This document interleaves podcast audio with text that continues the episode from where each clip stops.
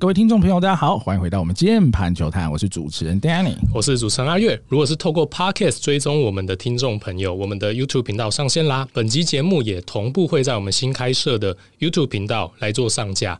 那欢迎按赞、订阅、开启小铃铛。那如果是透过 YouTube 频道认识我们的听众朋友，也欢迎追踪我们的 Podcast 节目，会有更多台湾棒球相关的分析与讨论哦。那如果觉得我们节目做得不错的话，也欢迎透过底下资讯栏的连结，给予我们小额赞助，让我们可以把节目做得更好哦。本集的来宾是效力于奥克兰运动家队的旅美投手大沙沙子成，这是系列节目的下集。还没有看过上集的朋友，欢迎点击旁边的资讯卡连结。上一集呢，其实我们跟大沙聊了很多，他从过往哦，这个非科班是一个社团的一个选手，一路上到进入到科班正规体系的训练，成功的一个出国的一个经历。那我相信大家非常非常好奇啦，就是说到美国之后这一段，大沙到底经历了怎么样的一个小联盟的生活？所以我们下集就比较 focus 在这一块旅美的经历来跟大沙聊一下。然后觉得一开始还是跟大沙聊一下，就是说球队的选择这方面，为什么最后是选择加盟运动家队？然后球团在你加盟的时候有提出了怎么样的愿景？或是对你的发展的一个计划跟未来的想象。当初选运动家的原因，可能是他们给我的规划吧，就是他们可能不会急着看前两年的发展，他会先想要先帮我提升我的身体素质，然后这方面提起来.那可能让我会觉得比较没有那么的压力。那我好奇，那是有其他球队的 offer 吗？一定有吧？有，嗯，所以是因为。真的是因为发展计划，还是真的金额也是有落差啦？应该是发展计划，OK，比较打动我一点。那金额的话，运动家就是开最高，也是嘛，所以都、嗯、都很好，所以没有牺牲掉东西啦。对对对对，嗯、懂。所以那时候你选择运动家，有跟家人一起讨论吗？还是你自己就已经决定就是 OK 了？对，我是跟我爸爸一起讨论的。嗯，对。然后那时候也有人在讲说，嗯，如果你再多读个半年。那明年的预算你可以拿到更多，但是这个都是口头上的，没错，都是不确定。嗯、但我那时候运动家开给我这个金额，我那时候觉得，哎、欸，已经有到达原本的预期，甚至在超越一点。我觉得，哎、欸，可以不用等，尽早去那边发展，就是我自己的呃不错的选择。这样，那家人有给你什么样的建议，或是他们是支持，还是他们其实是担心的？嗯，我家人可能是支持的，因为我爸爸会觉得我要去的话。尽早去会比较好。嗯，OK，我自己的想法也是这样子。懂懂懂。所以其实，在整个情况哦，旅美应该就是你们不只是你自己的愿望，可能也是家庭的共识。其实家人也都很支持你走旅美这条路了。嗯，对。那只是说，最后运动家队开了一个最好的 offer，不只是金额上，整个发展计划上，整个 package 都是最棒的，你们最喜欢的，所以最后就选择了运动家。对，而且我觉得这样子有点有点像我那时候在选高中的时候。嗯，像运动家也不是一支很强的球队。OK，那你可能就会比较多的空间可以去发展，这样子，我觉得就有点像高中的状况，嗯，懂，就更没有这种压力，一定要马上短期内出成绩，你更有机会发展你自己。对，因为我们可能就是小市场球队，所以那个不会花大量的签约金来签人，那可能就会比较重视于他们自己农场内的人去做栽培。嗯嗯，嗯，这其实也是一贯以来大家对运动家这一支球团。呃，传统的一个想法其实就也是如此嘛，因为不管是从沙粒里挖珍珠，还是说他们不会去 FA 市场，就是花大钱砸人。大厦这个决策当然也是非常非常聪明哦。那我想跟你聊一下你的菜鸟球技啦，延长春训开始嘛，然后后来后面经历了正式的分发，出乎大家意料之外，其实也蛮快就升上 Single A 了。这一整年你到底经历了哪一些阶段？不管是从春训也好，到后面正式分发，到底经历了哪些事情？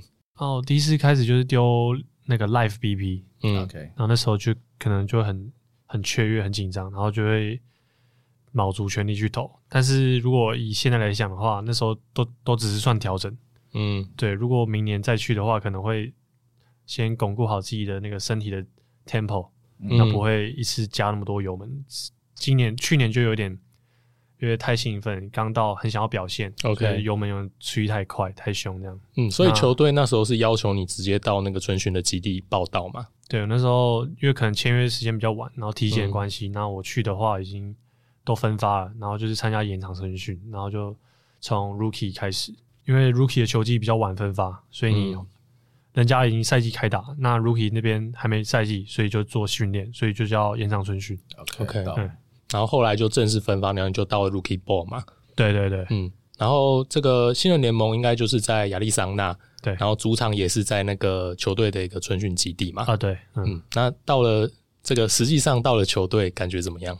嗯，我觉得很酷，就是球场啊，什么都很很好，都用很顶的东西。OK，真的。对，然后一开始我觉得会让我有点要适应一下，就是他们的草皮太软了。哦，这样子啊。对，热身投手在热身的时候，那个踩的草皮外野，就哎、欸，好软。就跟之前在嗯台湾的球场会不太一样，台湾的草皮会比较硬一点。嗯，然后去种植的草的种类可能有一点落差。对，它那种草就很像床，你就可以躺在这么软的吗？对，超软。OK，这个概念就对，对。如果你脚还没有处理，你可能会扭到。哦，真的假的？嗯、哦，这严重到这样子？我觉得这很软。对，OK，那感觉外野手非常辛苦，对，蛮舒服的。Okay, 对。跟我们聊一下，就是说你在 Arizona 这一支就是新人联盟的球队，因为其实也投了蛮多场比赛在那边的，七场嘛，对吧？对，嗯，而且是你等于说身为职业球员的一个起步正式效力的第一支球队，那时候有感受到什么可能文化上的冲击吗？或是你觉得呃，不管是比赛的风格也好，队友也好，或是你面对的对手也好，跟在台湾有什么差异？OK，那边虽然是 Rookie Ball，但是就是大家的。年龄层会偏低，然后经验程度也比较低一点。那偶尔还是会出现一些怪物。嗯，对。那有一次我觉得印象蛮深刻，就是遇到道奇的 Rookie Ball，然后他们先发投手都是九五起跳，中继九六九七起跳，然后一个 Closer 上来，那就来个一百迈之类的。OK，对。然后就那时候诶蛮惊讶，才光一支球队，然后而且在 Rookie Ball 这个 level，想说诶。欸那这这边真的是蛮不好混的这样子。OK，那那你到时候在新人联盟初赛的时候，你觉得面临到的打者跟在台湾不管是高中也好，或是大专面临到的强度，你觉得有明显的落差吗？嗯，我觉得台湾的打者也是蛮不错，但是嗯，可能那边气候关系加上他们的打击心态，嗯，就是你在台湾，比如说你投一颗石头球，嗯，你可能会被击出安打、长打。那你在那边可能就会变成长打，或是全垒打。嗯，OK，对，所以你在那边被轰的几率会蛮高的。所以我今年也是学习说，要如何在被打全垒打之后投球的那个心态要如何立即的调整，这个也是蛮蛮重要。今年学到的，可能有些大丁美洲的一个选手，他可能非常的 raw，非常的粗糙，但是他就是有一身 raw power，所以被他带到就会出去。而且我相信，极出全垒打的企图心上应该。会跟台湾的打者有个蛮明显的落差。其实，在美国的话，我们想要跟你聊一下，就是美国的生活适应这一块，应该也是大家蛮好奇的。就是说，身为一个这么年轻的一个小联盟选手，离乡背景，而且小联盟的资源大家也知道，并没有这么的一个资源丰富啦。所以，大三跟大家聊一下，就是说，你第一年在美国生活层面适应的怎么样？你有翻译陪伴吗？然后，球团会帮你打点一切吗？球团帮你准备的一个生活上的一个澳元，大概有到怎么样的一个程度？嗯。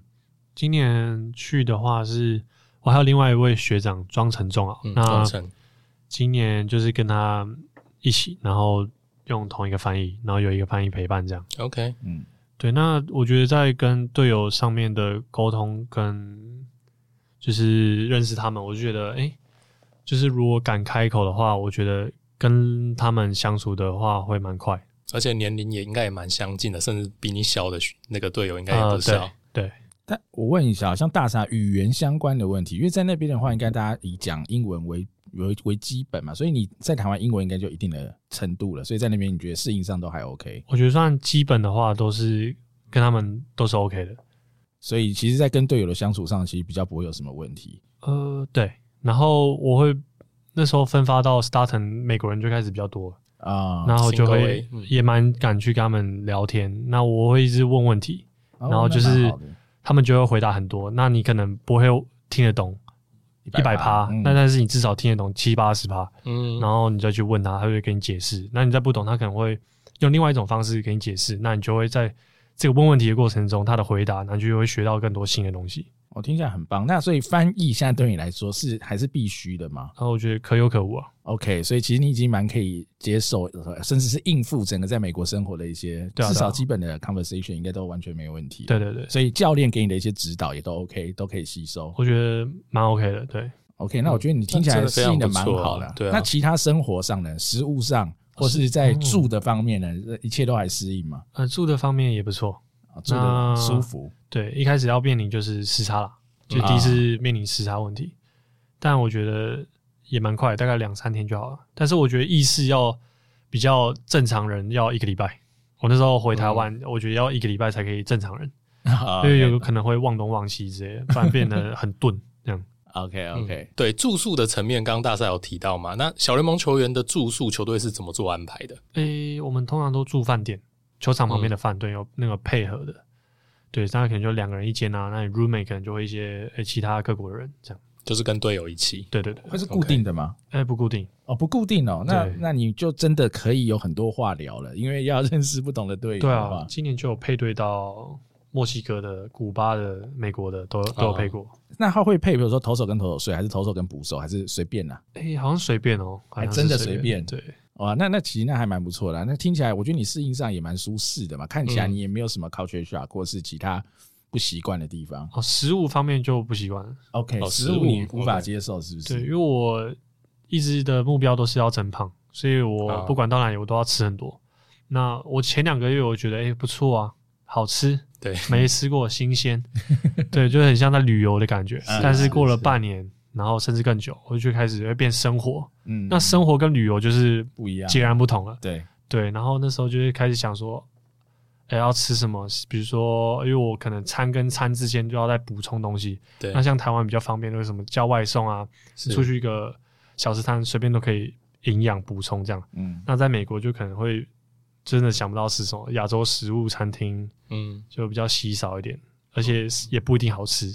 讲到吃的层面，因为应该就是你们要自己处理啦。但球团有给你一个，例如说，你像你的功课是增胖，嗯，他有给你们一个，例如说，例如说蛋白质摄取标准嘛之类的这种东西。这个没有，这个就是自己烦恼。OK，真的没有一些营养师的 guideline 或是，哎，可能有。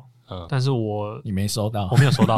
了解，他们就说你们要增胖，然后所以你的任务就是给我增加体重，是 增加体重，但肌肉也要增加，对啊，体脂也不能增加，对，就是 OK。所以其实也没有大家想象中的这么样照顾到这么细微，但我觉得小联盟可能选手真的太多了，球团也比较难去顾到每一个人。就像是大山，你即便现在回来也要自己去私人训练中心，呃，不管是球技端、体能端，其实都还是要做，不然我觉得以美国的球队也顾不了。这么多东西啊，所以我觉得，但我觉得你听起来啊，我觉得你适应力非常好啊，各方面听起来没有什么问题啊。那有没有只会讲西语的队友？那你要怎么跟这些西语队友沟通？那我也是蛮好奇。有哦，我们就会拿那个 Google Translate，就在那边，我打西班牙文给他，然后他就会打打给我这样。OK OK，所以还是有办法。对，像甚至今天早上，嗯。我大概下午一点半的时候，有一个拉丁队友打视讯电话给我。OK，他就哎，小安你在干嘛？然后就做一些 small talk，然后就是哎哈拉一下最近好吗？然后你的 schedule 走到哪里啦？这样子，嗯，对，我就觉得还不错。也是投手吗？对啊，投手，然后小我一岁。啊，OK，然后 all season 大家都会联络这样子，就觉得很棒。也蛮好的，这样听起来，我觉得不只是你习惯，而是你真的是融入了。对啊，融入了。对，这 community 这一个 group 里面，我觉得你都还都还蛮 OK。所以你今年再去，应该就觉得呃，心理上应该踏实很多了吧？肯定的，肯定的，肯定的，就是各方面上，就是有什么不喜欢的，你也知道，就像吃的东西，你也知道会发生什么事。对，因为第一年会遇到的东西，就是新的东西跟不好的东西都有遇过，那可能明年就会有一一点。底子在那，我觉得在那边比较无聊的点就是空闲时间有时候会很多，然后你也不知道干嘛，嗯，那你就要找的第二第二兴趣或者第二专长去培养一下那个休闲时间要干嘛，懂？那我们常听到很多旅美回来的选手说啊，小联盟很辛苦啊，吃的很差，要坐车坐很久或者什么很烂呐。那你自己有遇到什么？你觉得自己最最 shock 就是啊，小联盟怎么这么鸟？怎么会这样子呢？在你去之前是没想到的东西。哦，那时候一开始到 Rookie 的时候，东西装备我都觉得哎、欸、用很好啊，然后球裤都好新哦，什么之类的。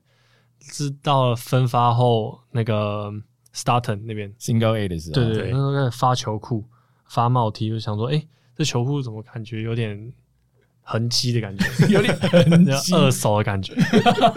对，然后甚至还有那个皮细皮带那边还有一点缺角。然后皮带发给我是那种皱皱的，那种三手四手的感觉。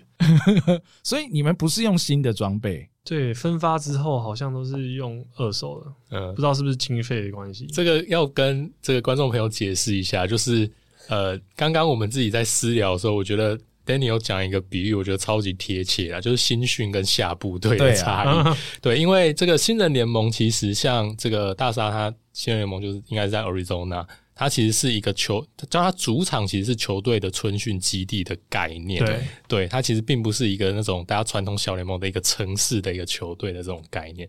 所以，呃，可以理解成他基本上都还在整个球团的一个体制跟掌握之内。对，对。但是到他，因为他很快就升上 Single A 了，就真的进入到传统的这种小联盟体系里面。嗯、对，啊，就感受到了 自己原来只是过客。对啊，那边就觉得哎。欸我是职业球员吗？还是我是在这边打什么？对吧？你在国体大也没有用学长的球裤吧？对啊，对啊，对啊，没有啊，在在社团的时候也没有啊。他那时候拿到的 size 就有点不太符，然后我觉得哎，丢起来就有点不是很舒服。什么东西的 size 不太符？那个球裤，球裤的 size 不太大件，是太 long 哦，太 long 了，是因为美国人像你这种身材的，是腿都要很粗，他们那边尺寸没有备好。OK OK，总之没有挑到适合你的，挑到在新训就有有挑到很适合，然后还就觉得自己哎、欸、好帅啊这样，所以你在 Rookie 投的比较好，是因为这样子，说不定哦。装备哥直接开始怪装备啊，没有啦，是开玩笑，应该可以自己自己添购吧，是可以添购，应该。所以后来你是自己自己去处理啊？我知道我自己后面就自己去买一件。哎、欸，他们会有规定，比如说他们是哪个赞助商的，所以你只能用哪一家的球裤或者什么吗？还是没差？哎、欸，好像没有。还是反正你买来把牌子拆掉就好了，那个牌子没有关系。OK，那就那就没差。我们球队好像规则是钉鞋啦，颜色有分啊，要穿白色。OK，哦，对，合理，就不要跟整个球团的那个我识别差太多。今年比较可爱的事情，就是因为第一年去，心里不知道备什么东西，所以我就带了很多跑鞋跟钉鞋，嗯，两双跑鞋，两双钉鞋。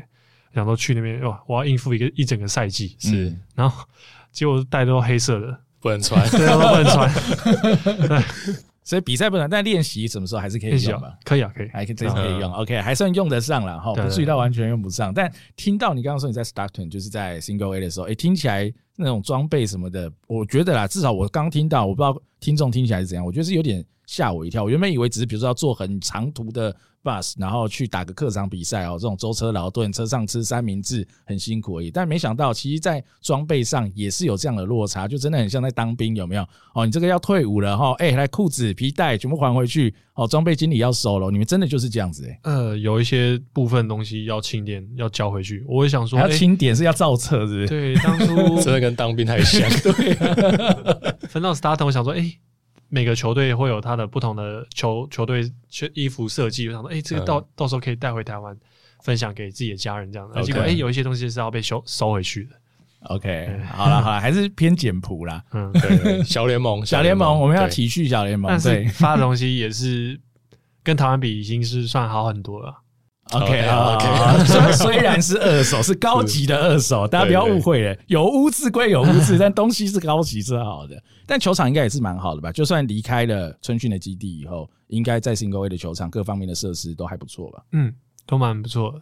所以你自己觉得呢？跟在台湾的球场，你自己比赛起来，不管是高中或者你到国体大以后的一些场地，你自己感受上有什么落差啊？落差感就是美国的，我觉得他这次看他们的球场。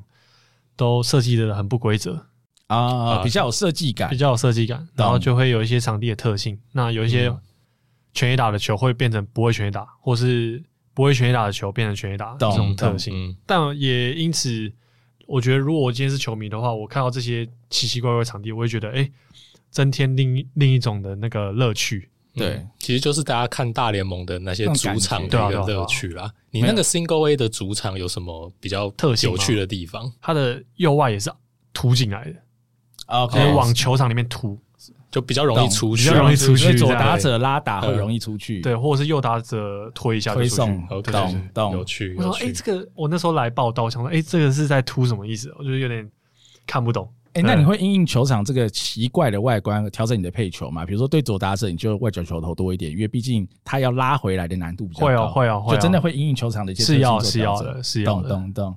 但我觉得台湾球场不一样了，他们是球场的不规则是在这些设计嘛。台湾是在平面上的不规则。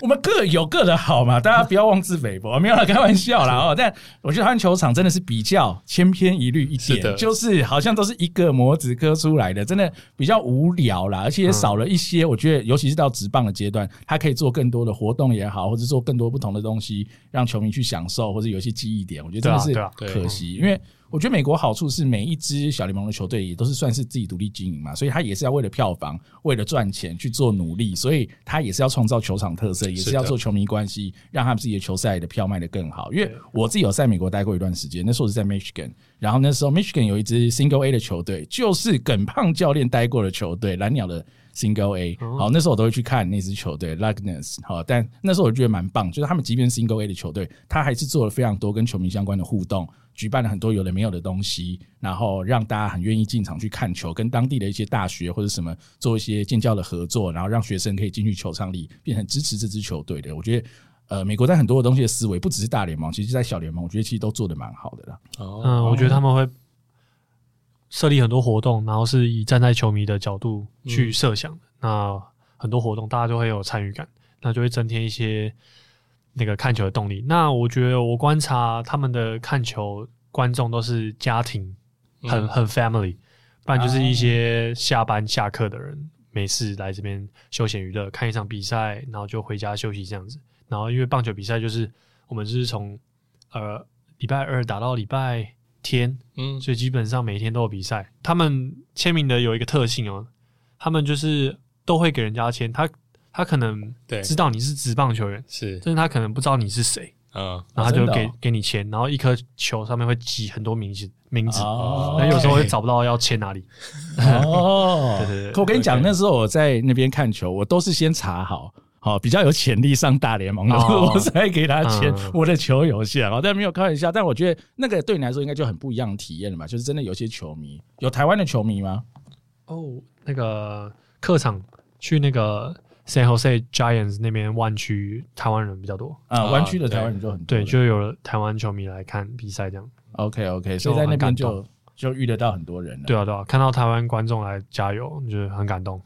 懂，也会让你在那边待得更踏实，而且更有动力。对啊，会有这种归属感感觉。主场那边的台湾人应该就比较少，就比较少。对，嗯，因为 Stockton 是一个比较。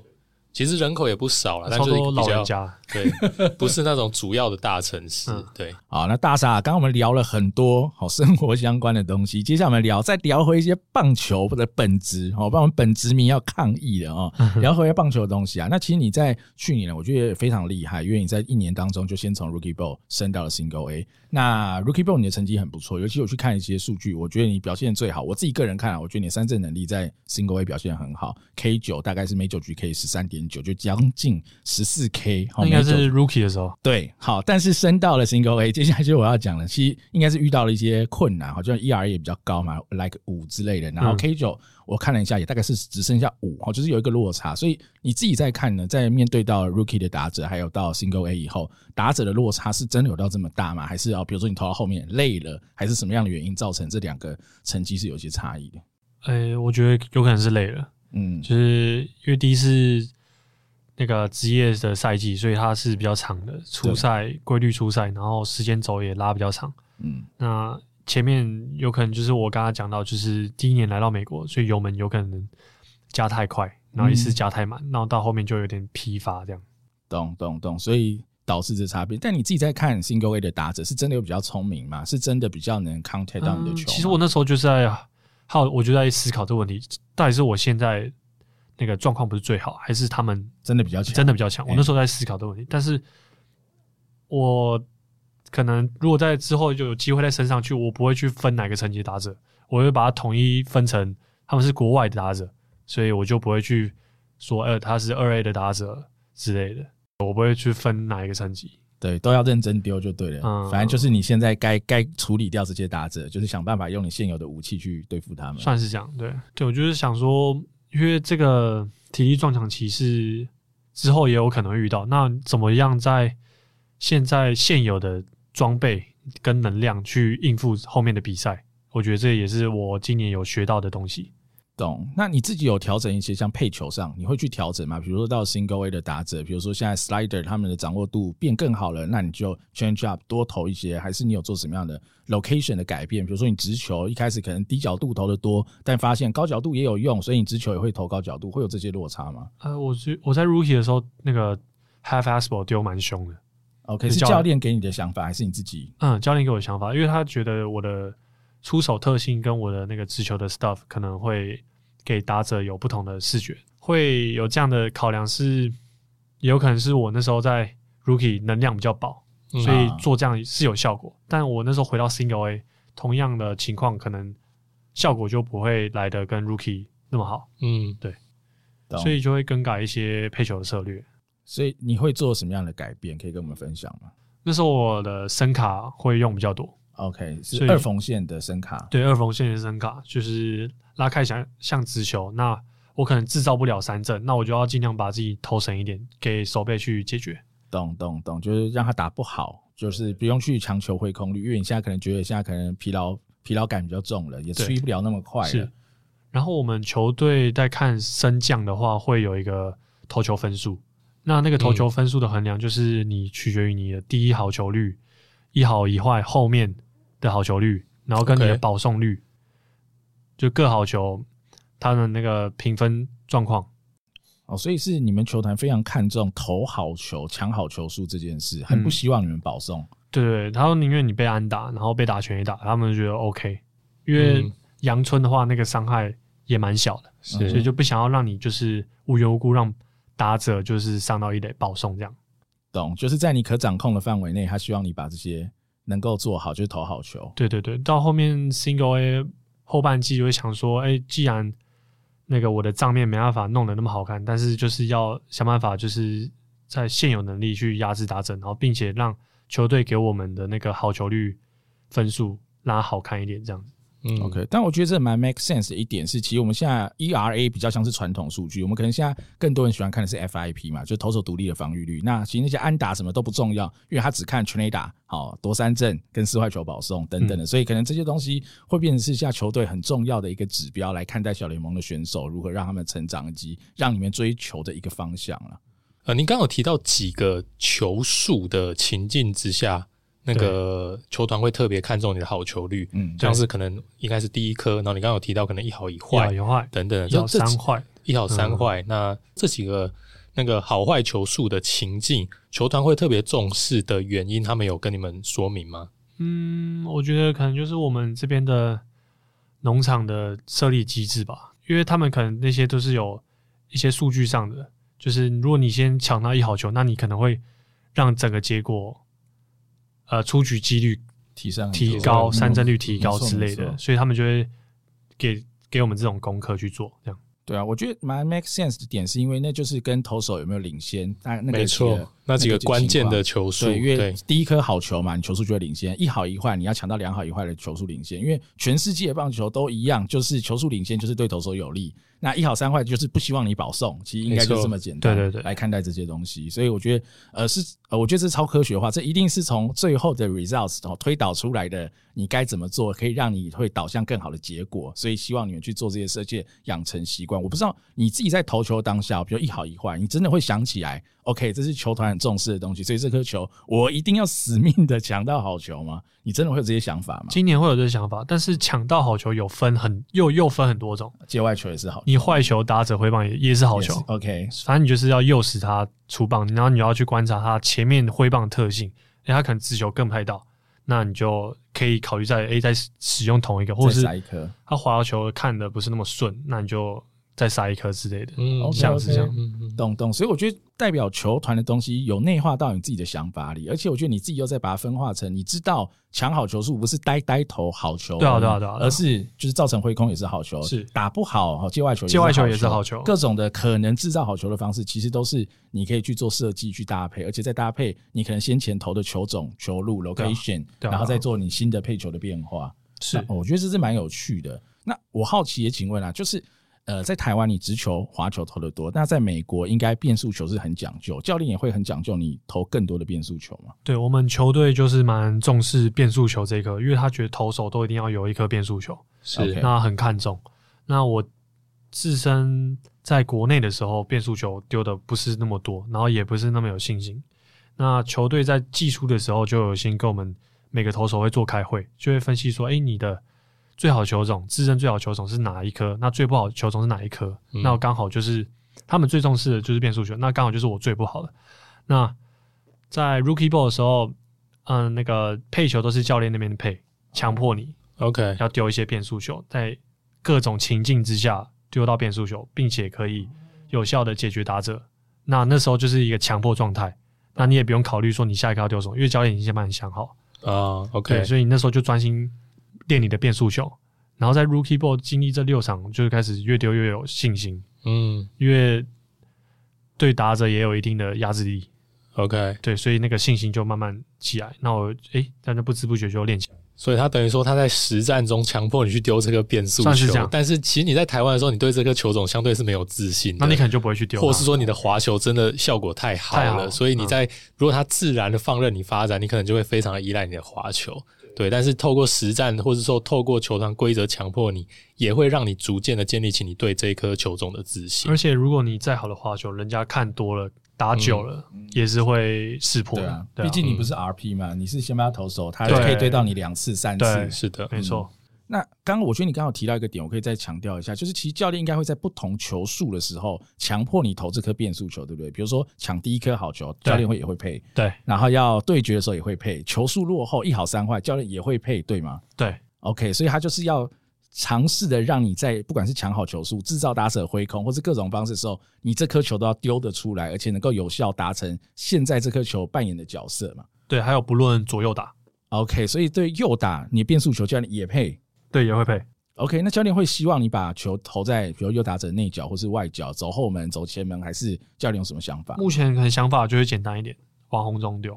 因为他练起来再说，它本身就会有一些一些位移量。那你有时候想的更复杂的话，它效果其实不会到那么好。OK OK，到对，我觉得非常 make sense 啦。因为对于就是还在发展的年轻投手，而且这个球种他们的一个 control command 都还没有那么优异的状况之下，先追求把球路的品质丢出来。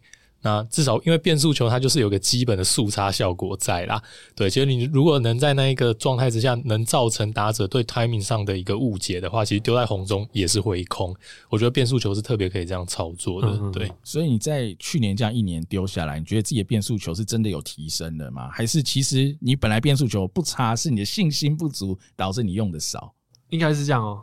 嗯，你说是信心的关系，信心不足啊，然后就不敢丢哦，真的哦，所以其实这样哦，所以对教练就其实跟我讲说，其实我变速球是还蛮不错的。OK, okay 哦，因为他们用看数据的方式来看，对啊，看 Rapsodo 或者什么，就其实你丢的是同一颗球，对不对？对啊，你并没有去修改你的变速球。对，然后我前期会怀疑说，哎你是认真的吗？你认真的吗？你是要给我信心呢，还是是真的上面是这样子？呃、对，那后，后面想说啊，不管，反正他都这样讲，那我就继续丢。呃、对，诶真的可以用，真的可以用。OK，然后就是。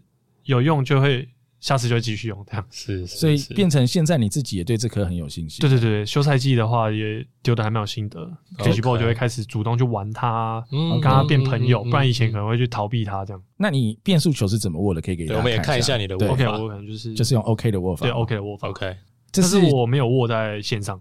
OK，你全部都是缝线，对，我不是缝线，我全部都是。你就让转速可能可以更慢一点。对，啊，这个的话是我其实我高中教练教我的。OK，因为高中教练他的变速球。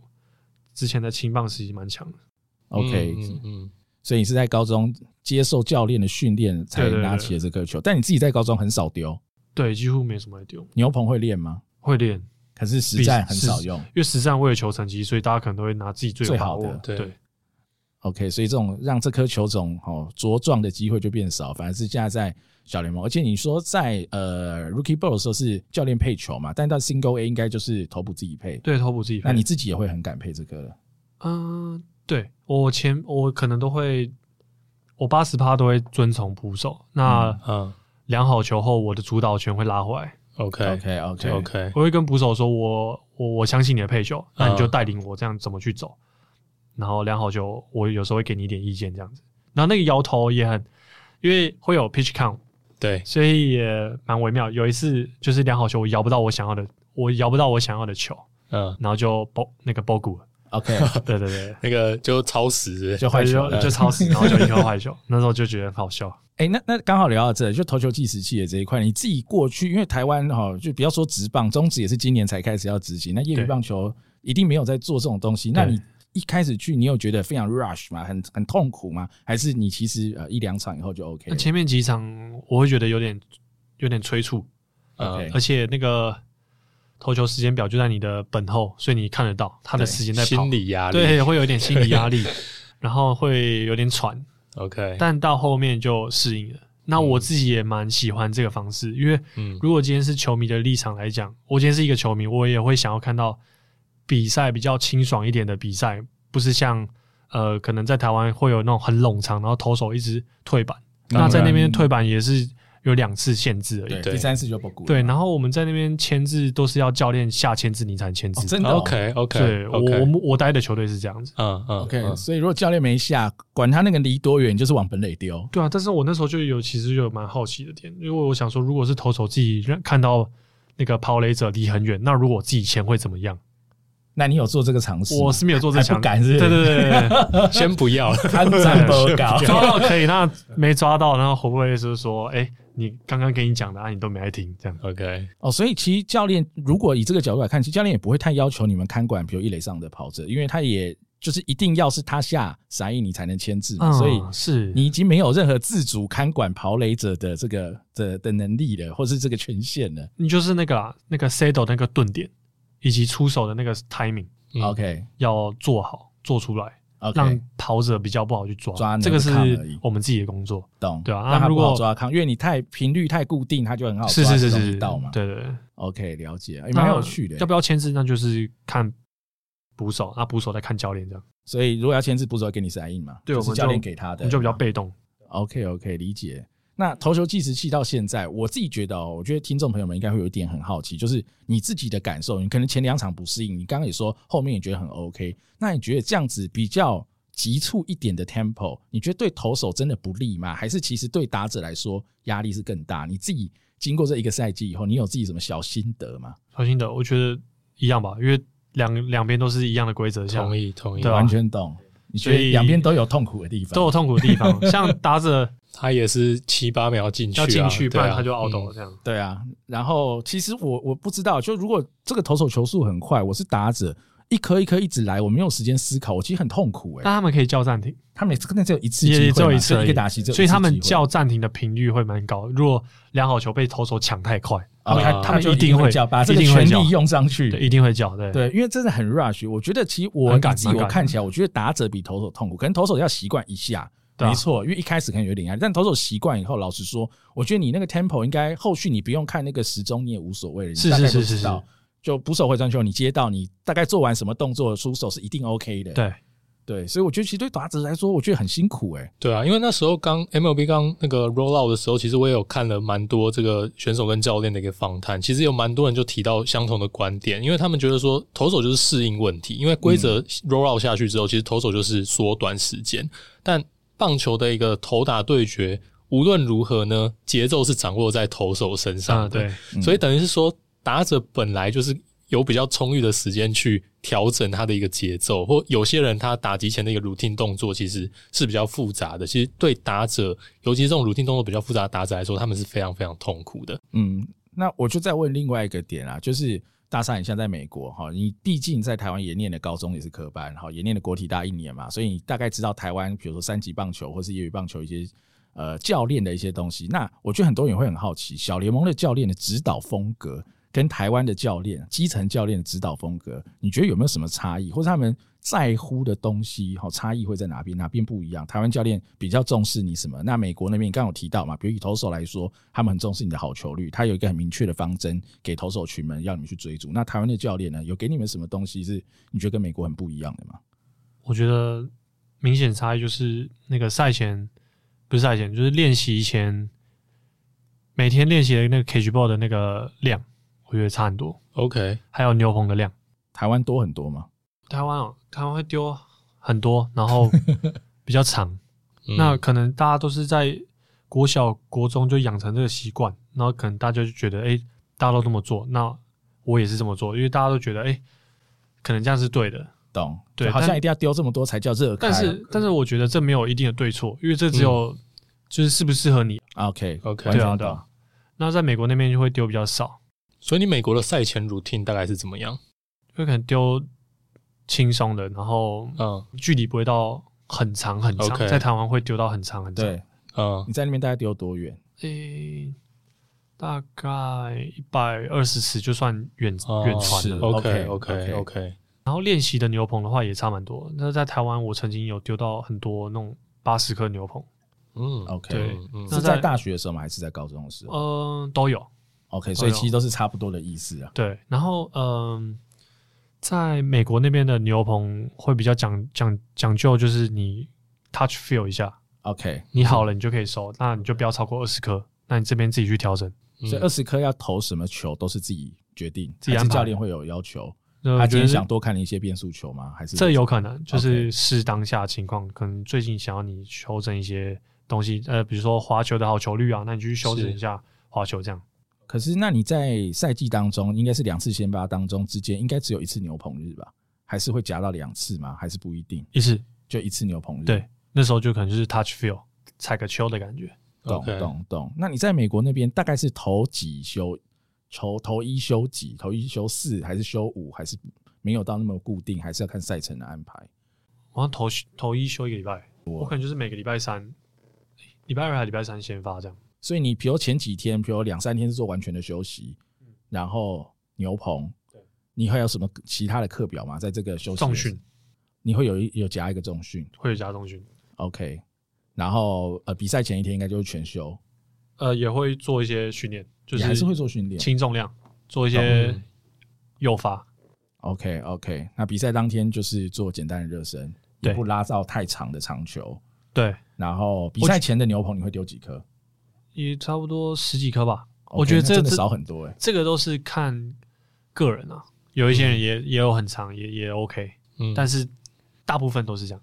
OK，所以那边比较在乎的，听起来我先听起来应该是效率，他们可能更在乎一点，就是你只要把这个牛棚日你需要做的工作做到就好，就是你刚讲 touch feel 嘛，就是你感觉有了 OK 你。需要的东西你大概抓到了，那其实就是把今天这个工作做完了。投多了可能会造成额外的负担，也不一定是好事。对，然后那边教练也很常宣导跟我们讲说，我宁愿你呃跳过一次先发，我也不要你跳过一整季的先发。OK，完全懂，完全懂。对，就在想说，呃，你平常如果练习这次牛棚，你真的身体不舒服，你就不要硬丢，那你就休一次。哦、那我们休个两天，他一定会恢复嘛？对，对，就不要让恶化，那你不要逞强。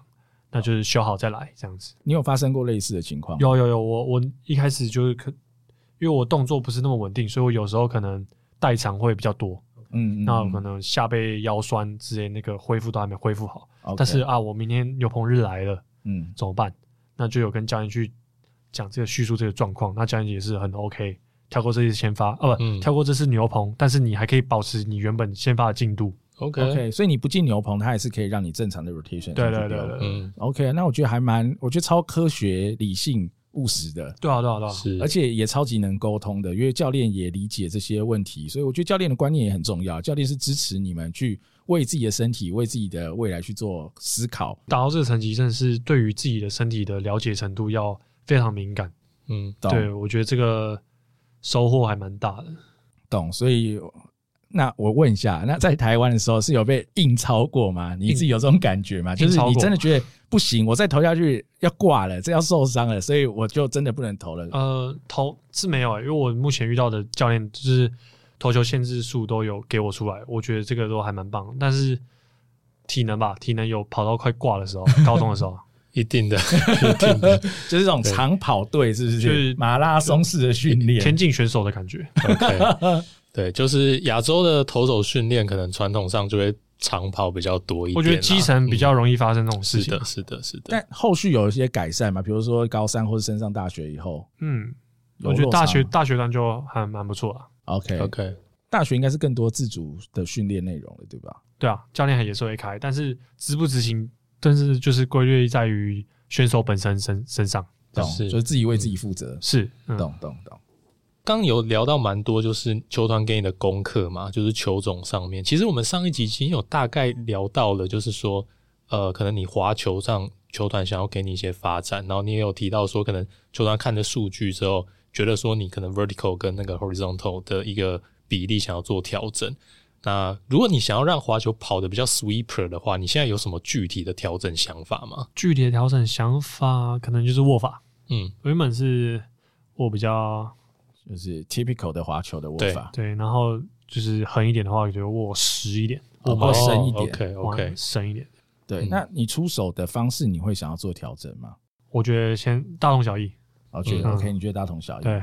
你会更去讲求它一个呃水平方向的旋转量嘛？因为你原本丢的方式可能是更像垂直的丢法嘛，对吧？你是原本是想追求一个垂直的落差，但近期在在实验，我其实这样子丢就有还不错，横移就还不错。就是你单纯调握法，你觉得那个横移的那个量其实已经有出来了？对啊，对啊。OK，哎、欸，那我好奇，像这个握法调整是有请专业的呃教练或什么样给你指导，还是你自己摸索？那边教练跟我讲，OK，他有给你一些想法，okay, 然后你自己尝试丢，用仪器检测以后，就的确水平的横移的幅度有在增加，是，这是一个方向，但他也不保证结果会好，对，嗯、完全懂。但是我就是抱持一个就是愿意去尝试，就是得进步的这个概念。对啊，对啊，对啊，懂。那我蛮好奇，所以你今年球季会就用这颗的握法丢全部的滑球吗？还是你会有一些调整？我会看哪一个感觉比较舒服。OK，所以你现在也还没有真的实战当中用到这颗球，瞎整说在实验啊。OK，对啊，对，我觉得就是你武器库多一颗滑球啦，多一颗跑法，而且其实大家也知道，其实投手每一天进去站在球上，站在投板上，每一颗球种的感觉都不一样。可能有时候垂直的这一颗 work，有时候水平的这颗比较 work，没错，真的就是要比较看看情况而定了。所以这还蛮有趣的。那这边我也跟这个听众朋友。这个分享一下，就预告一下，其实变化球的球路设计跟如何跑，其实这几年来的科学发展也是日新月异。嗯、像除了传统上，如果说大家去 Rapsodo 丢，他会跟你讲说，根据那个球的马格努斯力，他预测出来的一个水平跟垂直的位移是多少。但其实呃，随着科科学的发展啦，大家也会发现到变化球的一个呃变化的一个力量的来源，似乎有。比马格努斯利更多的一些其他的一些外力哦，那呃这个东西叫做这个缝线漂移尾流哦，那这个我们未来也有计划，可能找一些专业的教练来跟大家说明一下，呃这个变化球的球路设计上。目前在运动科学上有哪一些新的发展？这还蛮有趣的啦。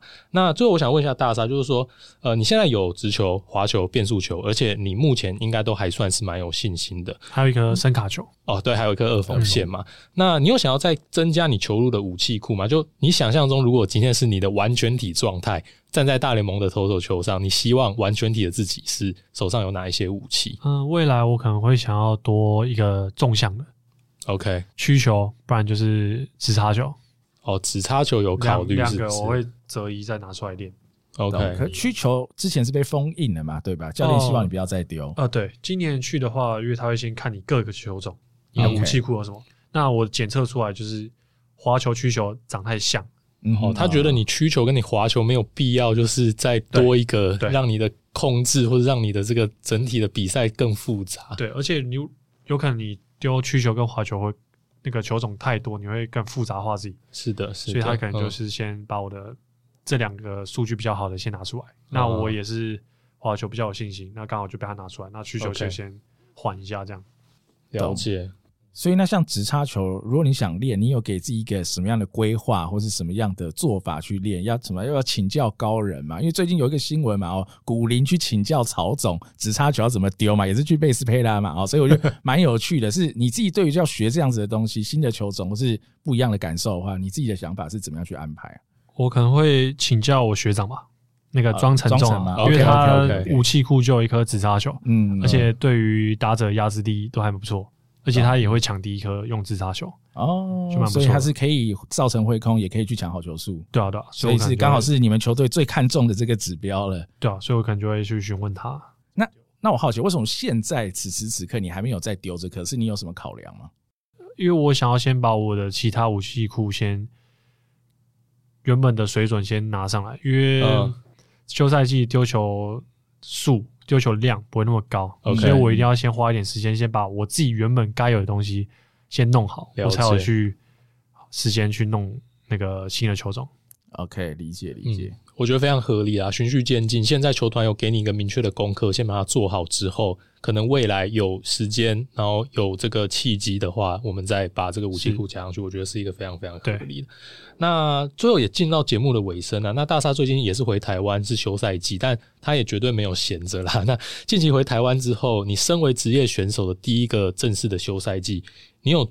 做怎么样的一个训练跟怎么样的内容，然后球团有给你们这些放假回家的职业球员任何的一个菜单吗？还是说它是比较让你们自主发展的？嗯，我今年经历到的那个休赛季会比较完整，也比较长一点。那球团就跟我们讲说，我们十月份回到各自的国家，那可以休息到十一月。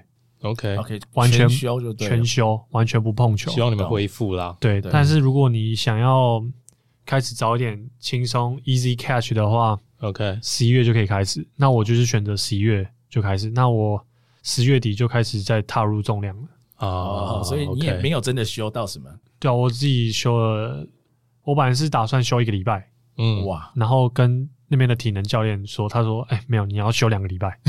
”OK，对，对对，我说好，那就两个礼拜。那我就回台湾两个礼拜就上工了，这样。嗯，了解。打数值、身体基地，我觉得这个。是一个很好让我加强的时间点。嗯，你的频率大概一个礼拜练的菜单会是怎么样？一三五哦，所以一个礼拜练三天，对，都做体能，呃，重训体能。OK，那其他的天数就是专注在那个休息。OK，因为休息也蛮蛮是训练的一环。对，尤尤其你说你今年第一年球季后面有一些体能撞墙期啦，所以我觉得恢复是非常重要。对对对。那我有看到说你在媒体上有跟这个大家分享说。你现在给自己的功课，或是球团，我相信也有给你功课，就是增重，跟你自己希望你自己的速度在更提升嘛。对。那针对这两个目标，你有没有什么自己给自己的一个具体计划呢？嗯，我是球觉得球速是一定会提升啊。那我觉得目前去年赛季也还没有突破到一百五，那我觉得这个不是我最担心的地了解的点，因为觉得身体素质跟那个体重上去，那个一百五是迟早的问题。嗯，然后我想说那。至于可以发展到什么程度，那就看自己的那个造化。OK，但增重的话，你就是多吃一点嘛。对，那增重增重的话，目前蛮是有一个成果了。哦，现在几公斤了？对，九月的时候，那时候是七十六啊，真的很瘦。对，然后一百九，现在一月中已经有到八十七。哦，那真的差异、哦、那差非常多，对对对。我可以再问的深入一点，肌肉量的增加呢？哦，骨骼肌也是增加蛮多的。OK，, okay 所以是完全都是往好的一个方向走。因为我呃，大家我不知道看不看得到大沙实际，我觉得他身体是非常的 fitness，就是很好，状态是非常非常好的。因为如果说大家对沙子城的印象还是那个穿着彰化一中那个球衣的话，应该现在的镜头明显看得出来他体态的变化。真的非常的明显，对，所以你你现在可能也还没有到百分之百全力丢牛棚嘛，所以你也不太知道现在这个身体改造哈增肌以后带给你的一些改变或是影响，还是你已经有渐渐感受到这个差异了？平常在轻松 easy catch 弄六十七十趴，其实就有感受到了哦，就是有差了。对，因为你看对面的人在接就有感觉。OK，, okay 所以今年应该是这个方向，就球速的地方应该是有些期待。你不强求，但是就是不强求，靠机体的强化，让它自行的往上走就对了。没错，就是一步一步来。你自己有一个目标吗？你想要做到几公斤，或是有一个明确的？哦，我想要吃到一百公斤。哦，认真，你想要再再再往上走十五公斤左右？对啊，因为我那个是终极目标啊。哇，对，那下一个阶段是先九十啊。我本来预设就是看休赛季回去之前可不可以达到八十五。OK，但是我有提早达成，那我就先把目标就是再设一次。嗯，那那个时候大概是十一月多的时候，我就有到八十五了。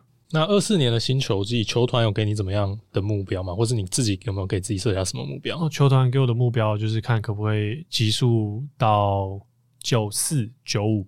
哦，他希望你丢到九五。OK，对，那均速的话，看可不可以九十九一九二。今年大概多少？今年大概八八到九十均速，OK。你记得在小联盟最快极速是丢多少？九三，今天有丢到九三，九三，OK。所以极速均速可能都需要你上升一到两迈，至少、嗯。对啊，往上走。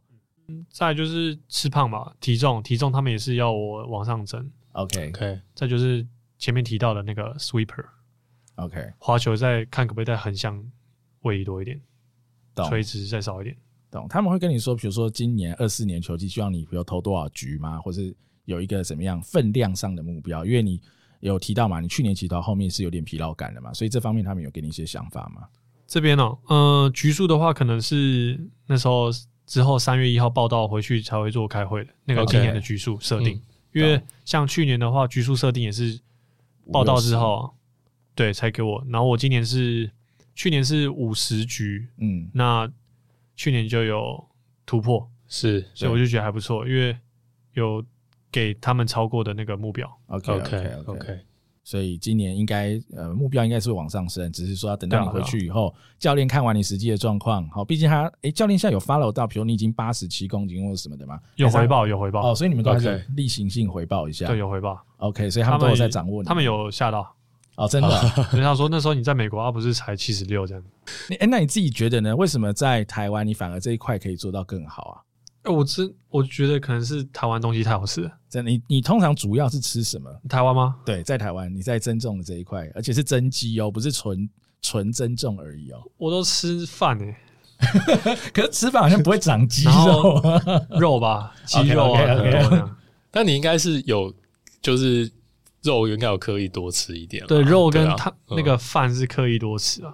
餐跟餐之间又夹杂一些点心，那点心感觉选什么鸡胸肉面包。啊，牛奶就是大家一般增重常会吃的增肌也会对，对，职业球员也是一样的做法。对，那那我好奇，那你如果回美国，你有办法把台湾饮食这一套带回去吗？因为其实对于你来说，这是一个也算蛮大的功课嘛。如果在美国讲一个比较糟糕的情况啊，美国东西真的很难吃，掉体重掉下来，对对对对对，你不会担心吗？呃，去年在那边是有增，但是就增一点点。OK，因为我在那边也是有尽量吃很多，但没用。